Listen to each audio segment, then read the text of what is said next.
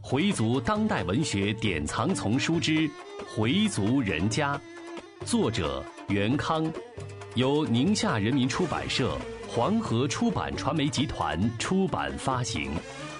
演播：Fatima。第十四集：小院春夜明。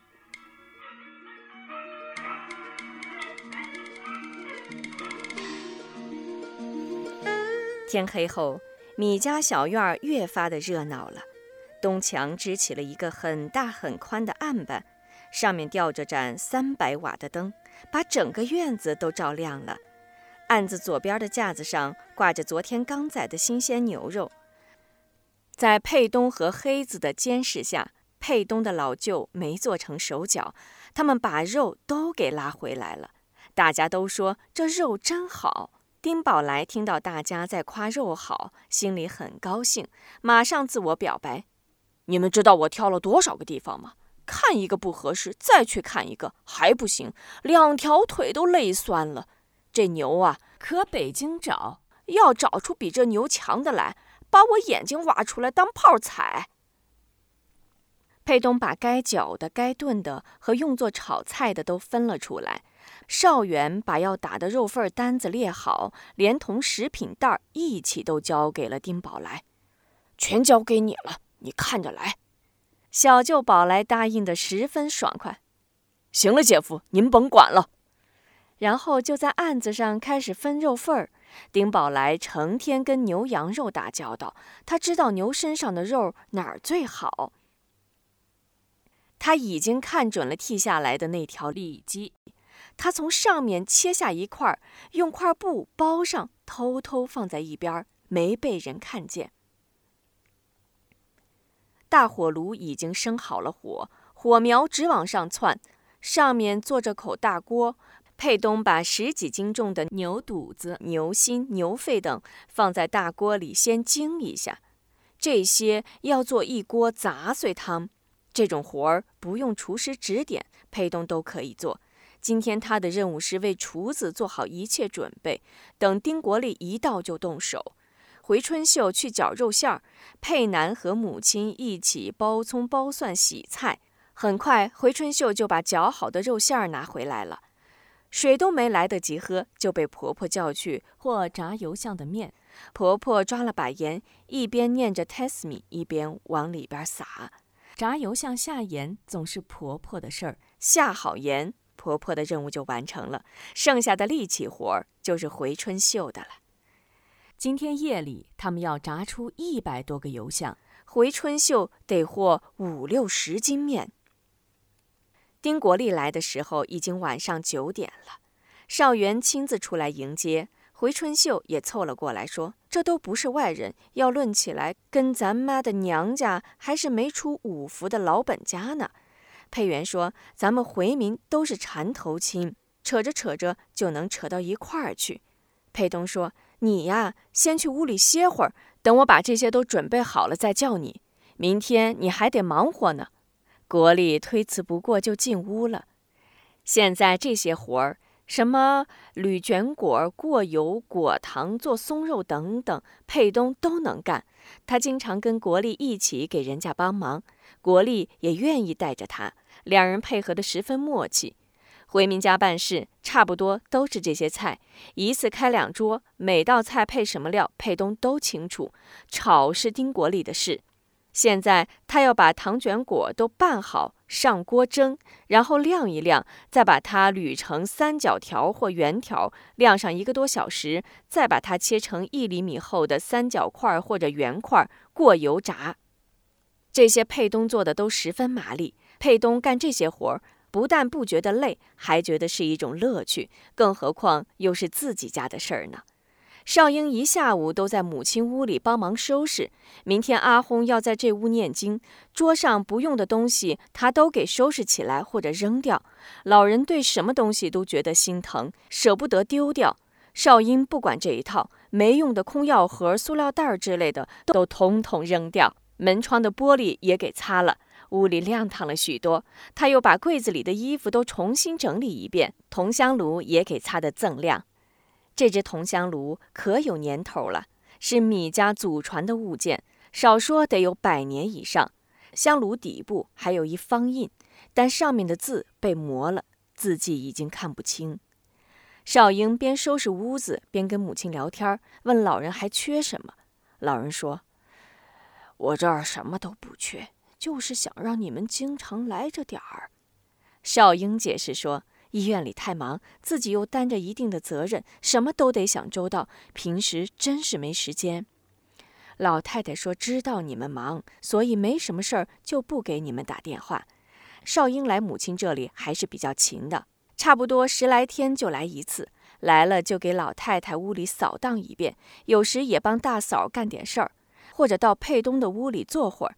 老太太跟他念叨起少丽关于房子的事儿，说少丽要改房本的名字，没让他改。少英听了先是一惊：“改什么名字？”哈老太太说：“就是外边那几间出租的房子，想把那几间。”落在他的名下，您同意了？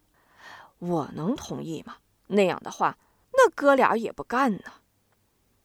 少英没说话。假如这里一拆迁，他就能趁机捞一笔。少丽要干什么？自己的钱还不够吗？也太贪了吧！他口气很硬地对母亲说：“您跟他说，假如这里拆迁的话，咱们先得开个家庭会议。”大家一起商量怎么解决，谁也别占谁的便宜。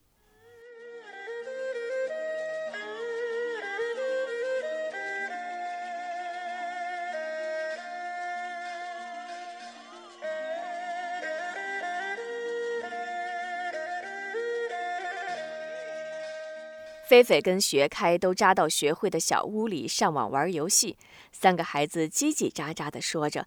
大人都在忙活，顾不上他们，他们也乐得个自在。平时孩子们都在家长的督促下做自己不乐意做的事儿，现在他们都解放了，心里好不快活。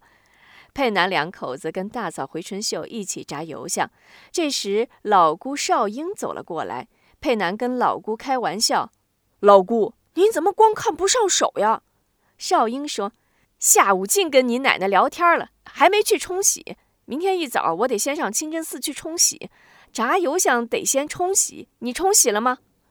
佩南没有正面回答，却说：“哎，老姑净找借口。”丁宝香说：“老姑不打他，净跟您扇脸。”少英说：“我打他，何晶该不干了。”哼，您打您的，我才不管呢。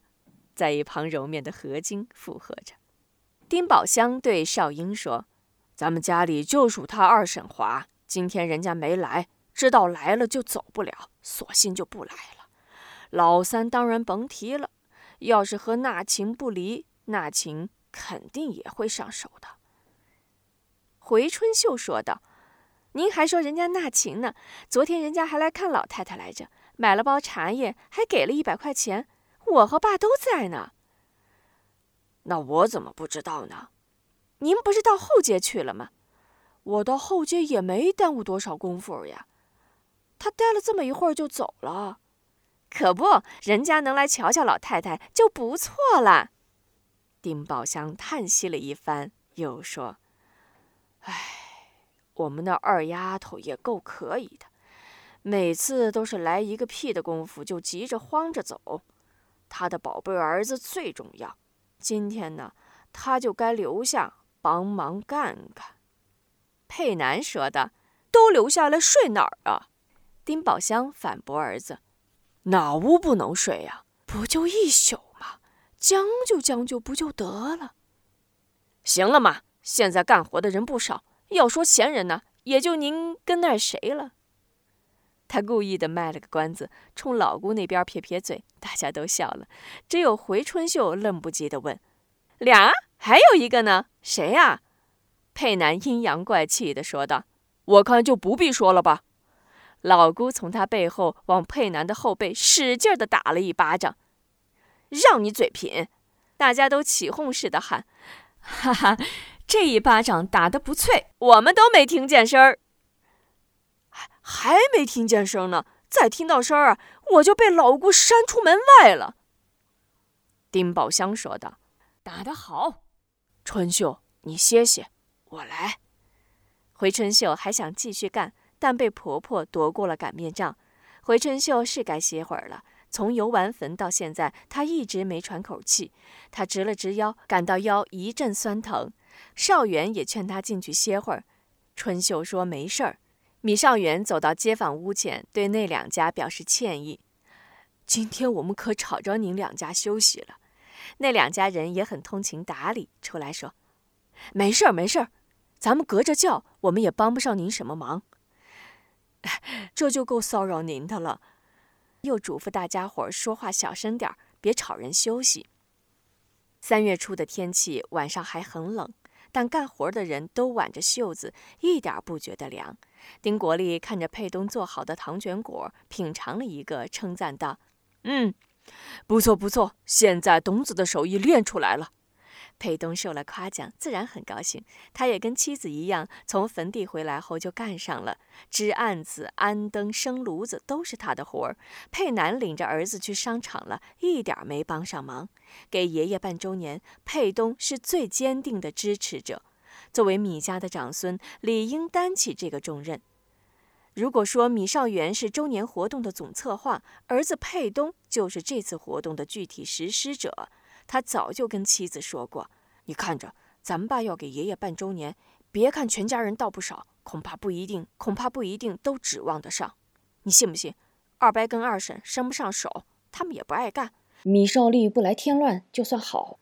他对老伯很不尊重，背地里经常直呼其名。老姑一定会来的，多少也能帮助干点什么。从今天情况来看，佩东说的还真是一点不差。”佩东捡了一盘刚炸完的松肉和一盘卷果，送到奶奶屋里，让奶奶先尝尝，然后就端到自己屋里。三个孩子见来了夜宵，高兴的都跳了起来。佩东的老舅丁宝来也捡了些松肉和卷果，放进一个塑料袋里，连同那块里脊一起塞进了包里，跟谁也没打招呼就出了门一切都准备就绪。丁国立和佩东就到屋里休息去了。佩东四点钟还要早起去送报纸。米少元今天很高兴，他觉得父亲四十日都办得没这次风光。